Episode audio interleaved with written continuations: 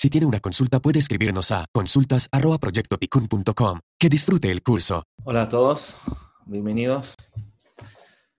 Esta parashá es la primera parashá del libro de Shmot, el libro que habla de la esclavitud por un lado y la libertad por el otro. Esta es la primera parashá en el cual se empieza a crear la esclavitud de Egipto. Esta esclavitud tan terrible que dominó completamente el pueblo judío durante tantos años. Pero de ahí mismo surgió, nació el pueblo judío. Esta esclavitud, esta trágica esclavitud, eh, fue en Egipto. Y no fue casualidad que fue en Egipto. La palabra Egipto incluso significa Mitzrayim, viene de la palabra Metzarim, que significa un lugar cerrado, un lugar apretado. Nadie se podía escapar de Egipto y en ese lugar surge esta esclavitud tan potente que em, em, no empezó de un día para otro, empezó poco a poco.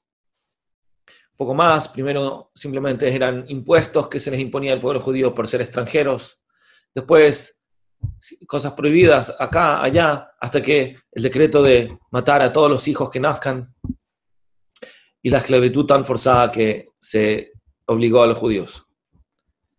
Esta esclavitud se, simboliza nuestra esclavitud personal, la esclavitud que tenemos con nuestros propios instintos. Todo ser humano, además de tener sus decisiones, en las cuales él decide qué es lo es lo mejor para él, todo ser humano está preso, e, es esclavo de sus reacciones automáticas. Todo el tiempo nosotros estamos reaccionando en base a nuestra personalidad, frente a las cosas que nos van pasando. Esa reacción afecta a nuestros pensamientos, nuestros sentimientos y en nuestras acciones. Muy pocas veces nosotros realmente podemos tomar una decisión de cómo actuar, cómo es conveniente actuar en esta circunstancia, porque estamos ya muy involucrados emocionalmente, tenemos ya emociones fuertes. Antes de tomar la decisión, tenemos eh, pensamientos que nos cuesta liberarnos de ellos. No decidimos cómo sentirnos y por lo tanto casi nunca decidimos qué hacer. Porque cuando actuamos ya estamos actuando en base a nuestros sentimientos, en base a nuestros pensamientos automáticos. Entonces, nuestra libertad es muy limitada. Es cierto, tenemos un libre albedrío, pero lo tenemos muchas veces absolutamente oculto, dormido, porque estamos esclavizados por nuestros instintos, esclavizados por nuestra eh, personalidad. A veces esto también empieza de a poco. Cuando una persona se somete a una situación, quizás al principio no se da cuenta cómo eso lo va a convertir en un esclavo. Pero muchas veces una persona entra en una situación, al principio voluntariamente, quizás para, por una necesidad, como pasó cuando el pueblo judío llegó a Egipto por una necesidad que no había para comer, había una sequía y tuvieron que entrar en Egipto. Al principio estaba todo bien, pero poco a poco empiezan a haber dificultades, poco a poco se, empieza a convertir en una esclavitud. Las personas tienden a acostumbrarse a situaciones hasta el punto de que ya no pueden liberarse de esas costumbres, ya se convierten en dependientes de ellas. Personas que se someten a ciertas presiones sociales, ciertas costumbres, y después ya no pueden superarlas, están completamente dominados. Hay un punto en el cual ya es muy difícil dar vuelta atrás. Hay un punto en el cual la persona ya siente que está absolutamente esclavizado. La persona llega a un punto en el cual ya ni siquiera sabe o cree que puede liberarse de esa situación. La persona cree que si está enojado, tiene que estar enojado, o no hay forma de no estar enojado. Si siente tristeza o angustia, eso es lo que hay. Si es ansiedad, envidia, falta de satisfacción, intranquilidad o cualquier dificultad con las relaciones con otras personas. Esa, esa esclavitud es una esclavitud potente. Y la verdad es que si no fuera porque salimos de Egipto una vez, quizás no podríamos creer que es posible lograrlo, que es posible salir de esta esclavitud personal. El milagro que sucedió en la salida de Egipto, que nos vamos a estudiar en las próximas parashiot, demuestra que el ser humano también puede cambiar De la misma manera que el pueblo judío fue perecedor de la salida de Egipto. Si la naturaleza del mundo pudo cambiar por medio de los milagros que sucedieron en la salida de Egipto, significa que también la naturaleza personal de uno puede cambiar. Porque una cosa depende de la otra. Si Hashem tiene que intervenir en la naturaleza, es porque el plan cambia. Los seres humanos son libres. Si un ser humano no fuera libre de elegir, significa que todo lo que hace, desde el principio de su nacimiento hasta el día que se muere, está absolutamente condicionado. Está absolutamente, sería absolutamente predecible. Si somos, si somos realmente esclavos, como a veces nos sentimos, eso significa que nunca podemos hacer algo que no es predecible, que nunca es diferente que nuestra personalidad, que siempre podemos, tenemos que hacer lo que nos nace. Y si es así, no tendría ningún sentido hacer un milagro. ¿Por qué hacer un milagro? ¿Por qué cambiar las reglas? Si, todo, si no hay ninguna sorpresa, todo lo que hacen los seres humanos ya estaba predicho, porque no pueden hacer algo diferente que su naturaleza. Si todos los seres humanos actuarían siempre según su naturaleza, como piensan algunas personas que, no hay, que, creen que no hay libre albedrío, entonces significaría que todo lo que hacen los seres humanos desde el principio de la historia hasta el final está todo predicho. Está todo predicho porque la naturaleza de él es producto de las cosas que le pasaron, que es producto de las, cosas que pasaron antes, y así sucesivamente hasta el primer minuto de la creación. Cuando Shem tiene que intervenir en la mitad de la historia y haciendo, hacer un milagro, cambiando las reglas del juego, significa que el ser humano también cambió, también hizo algo inesperado. Y por eso es que Hashem reacciona en base a eso, haciendo un milagro. Los milagros demuestran el libre albedrío. Los milagros que pasaron en la ciudad de Egipto demuestran nuestra libertad de actuar que podemos nosotros también cambiar nuestra naturaleza. Podemos hacer algo inesperado, podemos hacer algo diferente de lo que nos nace, diferente de lo que es, estamos programados a hacer. Nosotros, los egipcios, cualquiera. Y por eso es que a veces tiene que cambiar las reglas de la naturaleza justamente para responder a esos cambios que los seres humanos hicieron. El, el concepto de libre albedrío es un concepto milagroso.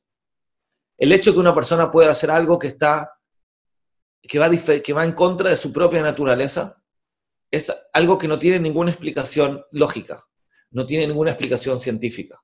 Es imposible entender en términos lógicos o científicos cómo una persona podría hacer algo diferente de lo que le nace hacer. ¿Qué es eso de tener libre albedrío? En la ciencia no existe nada que no sea producto de una causa y efecto, que no sea producto de, de algo que lo provocó, de algo anterior. Una manzana no se va a caer sola del árbol, un ser humano, en teoría, no podría hacer algo que no está programado a hacer, que no está programado a reaccionar en base a eso.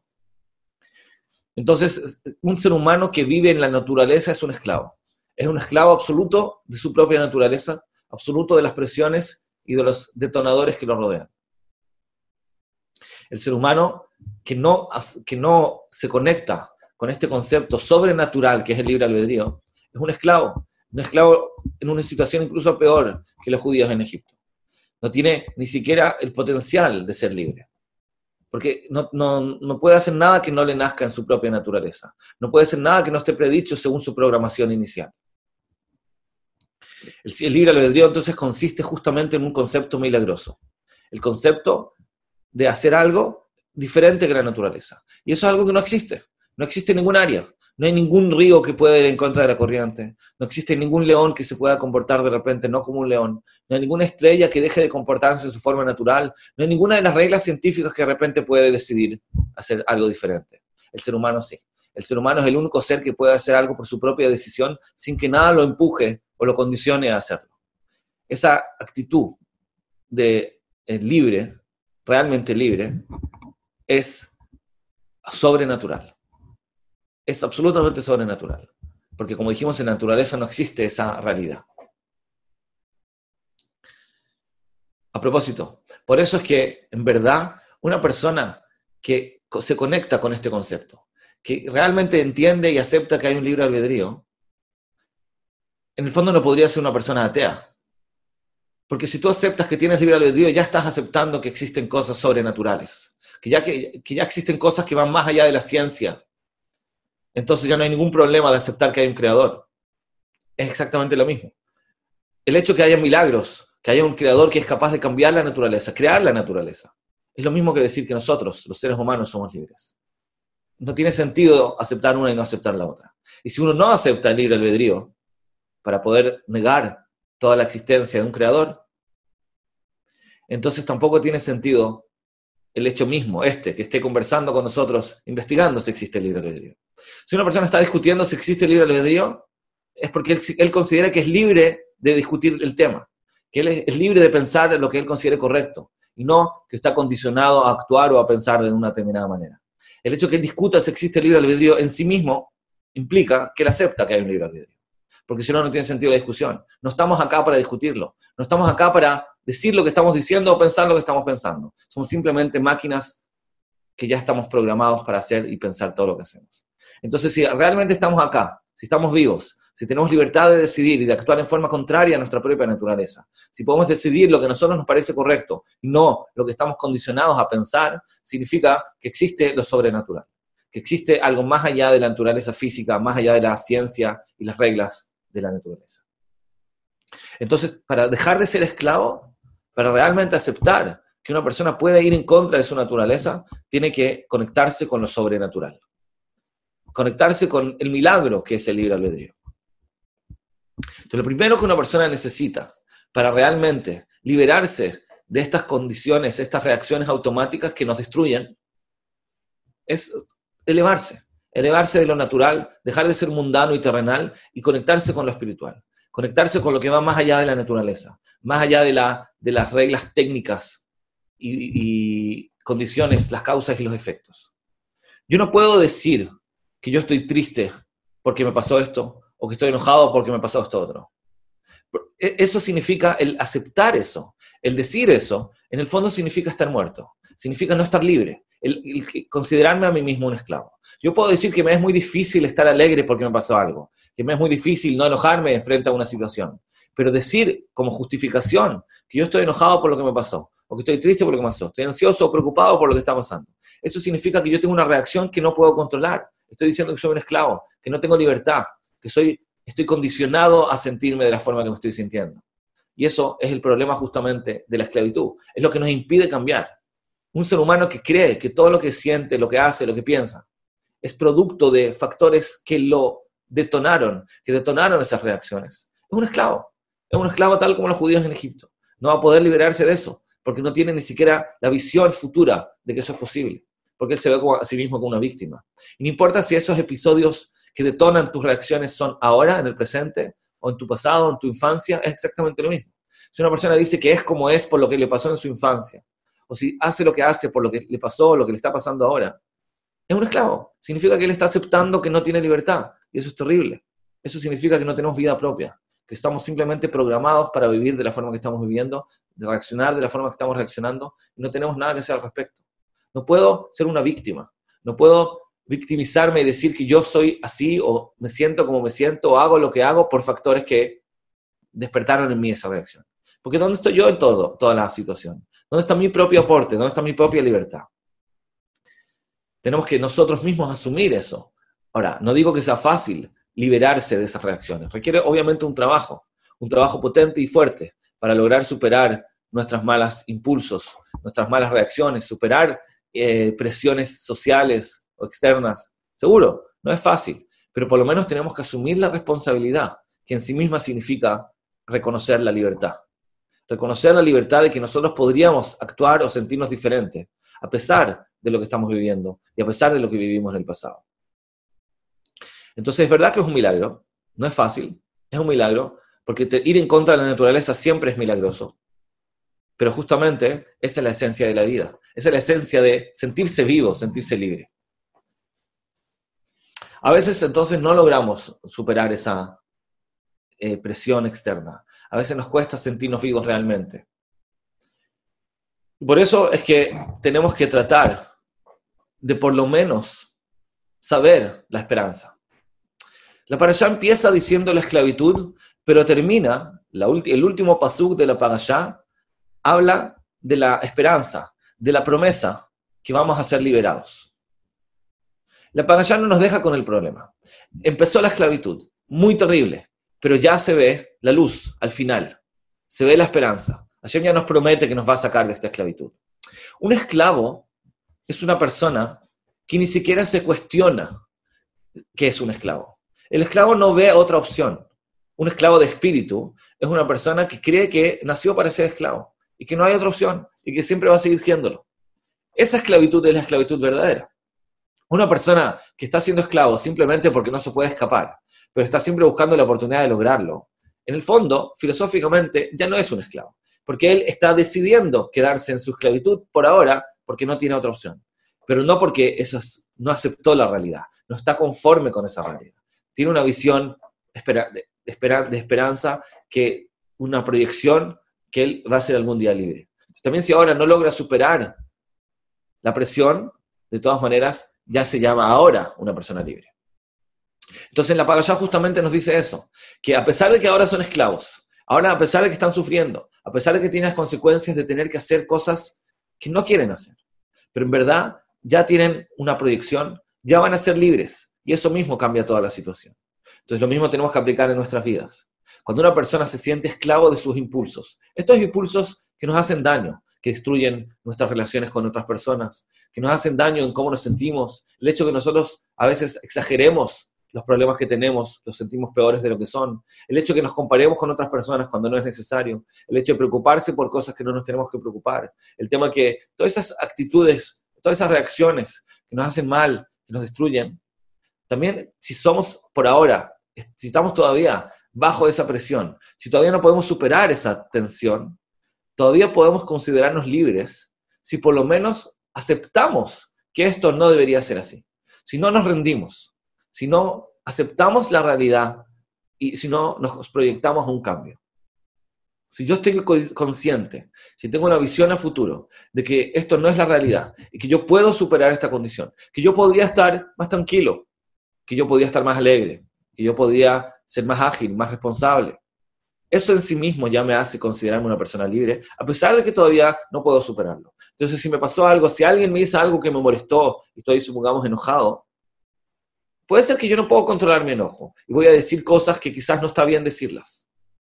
Pero de todas maneras el hecho que yo entienda que no debería enojarme, que si me enojo es porque yo todavía no superé esta, tendencia, si no todavía no trabajé esta mitad, pero en verdad es algo que no necesariamente tendría que ser así, que esta reacción no es una reacción obligatoria, sino que es simplemente una, algo momentáneo porque todavía no superé la mitad. Pero en el fondo yo puedo en el futuro liberarme de esto, entonces ya con eso me considero una persona libre una persona libre que, que ahora todavía no está pudiendo escaparse de su prisión, pero en el fondo ya no es un esclavo.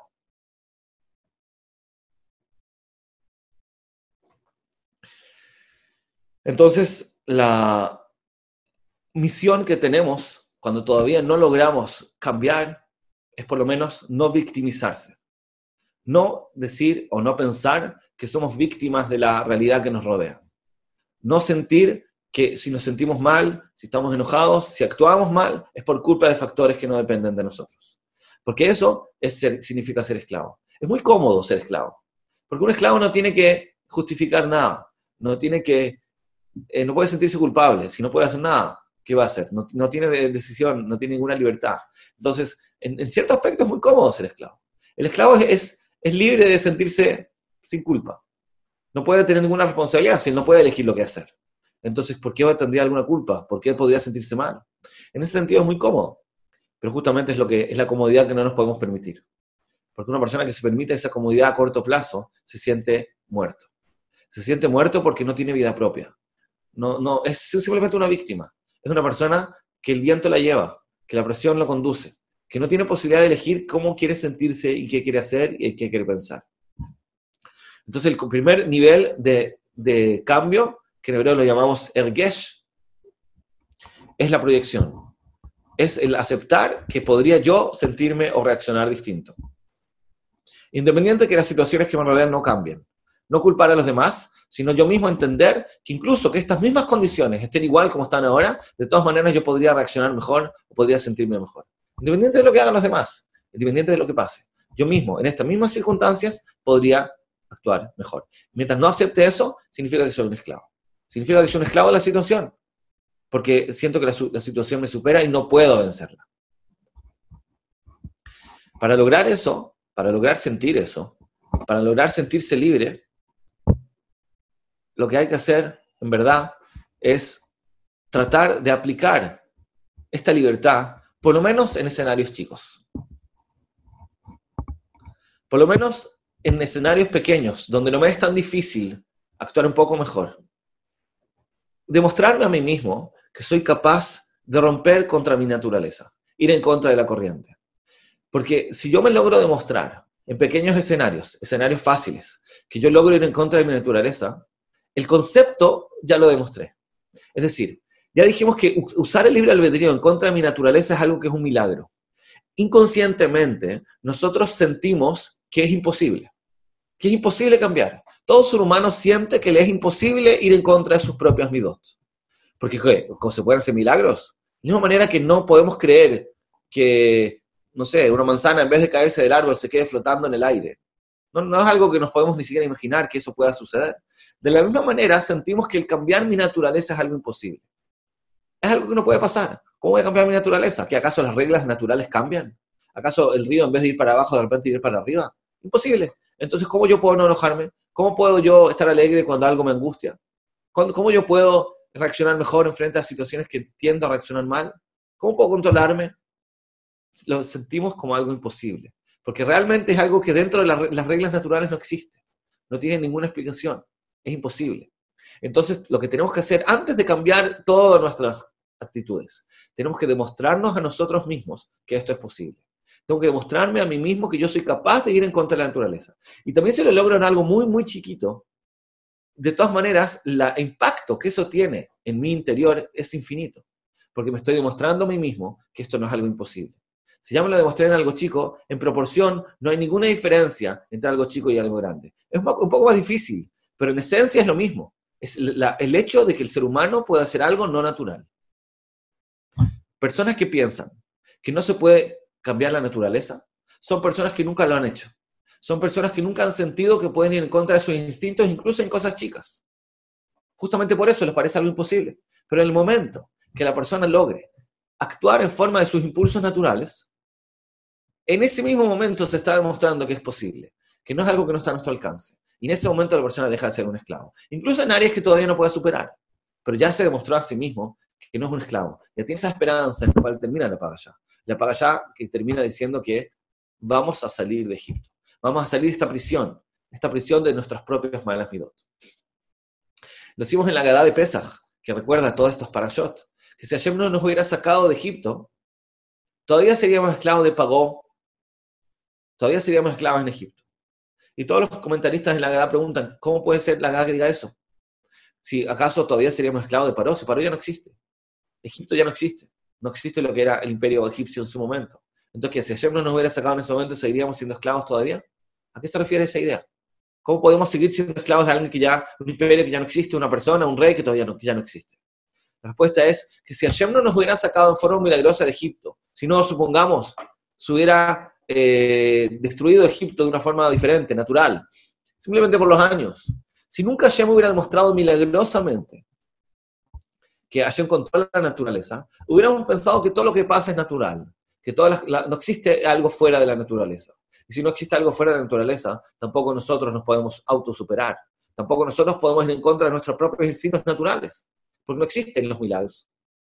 Entonces seríamos, pensaríamos que somos esclavos de nuestra propia naturaleza para siempre. Entonces quizás no seríamos esclavos en Egipto físicamente, pero seríamos esclavos del concepto. Seríamos esclavos del concepto de que el ser humano es absolutamente natural. Ahora, que Hashem demostró que él controla la naturaleza, que existe romper las reglas naturales. El mar se puede abrir. Si el mar se puede abrir, entonces nosotros también podemos superar nuestra naturaleza. También nosotros podemos hacer algo sobrenatural, porque existe lo sobrenatural. Ese es el mensaje tan importante de la inmunidad. La emuná nos enseña no solo que Hashem existe, no solo que Hashem puede cambiar la naturaleza, sino que nosotros existimos, que nosotros como seres humanos estamos vivos y que no somos solamente productos de reacciones químicas o cerebrales, no somos solamente instintos que están programados por cosas que pasaron en el pasado, somos seres humanos vivos, existimos. La emuná en Hashem implica una emuná en nosotros mismos. Y la emuná en Hashem, que implica que Él puede cambiar la naturaleza, implica que nosotros también podemos cambiar nuestra naturaleza. No estamos programados para hacer lo que hacemos o para sentir lo que sentimos. No necesariamente nos tiene que seguir gustando lo que nos gusta ahora, o no necesariamente nos tiene que molestar lo que nos molesta ahora. Nosotros podemos cambiar eso, podemos controlar eso, podemos diseñarnos a nosotros mismos, porque nosotros existimos por sobre nuestra propia naturaleza. El milagro de la salida de Egipto, que lo vamos a estudiar en las próximas parashot, nos enseña el gran milagro día a día que tenemos que nosotros ir aplicando, de cambiar nosotros mismos. Entonces también si no siempre lo logramos, por lo menos siempre tenemos que recordarlos. Recordarlos porque tenemos la capacidad de ir en contra de estos impulsos, en contra de la presión social, en contra de los recuerdos del pasado, en contra de la presión actual, todas las cosas que nos afectan y nos impulsan a actuar de la forma que actuamos. Somos libres, estamos vivos y eso implica el cambio de la naturaleza. Entonces, en pequeños cambios, pequeños momentos que nos autosuperamos, pues algo muy, muy pequeño. No tenías ganas de ordenar tu escritorio y lo ordenaste de todas maneras. Tenías ganas de decirle algo no tan bonito al otro y te controlaste cualquier actitud, por más pequeña que sea, incluso simplemente dejar algo en el plato y no comértelo cuando tenías ganas de comértelo. Cualquier actitud, no estoy diciendo ahora qué hacer, solamente el concepto. El concepto de una persona puede decidir ir en contra de su propia naturaleza, incluso en cosas pequeñas, es lo que le abre los ojos, lo que le hace ver la libertad, le hace sentirse libre y después, Hashem, también vencer todos sus otros impulsos negativos. Porque en eso consiste la vida. Hashem, que lo logremos y que tengamos todos una excelente semana. Gracias.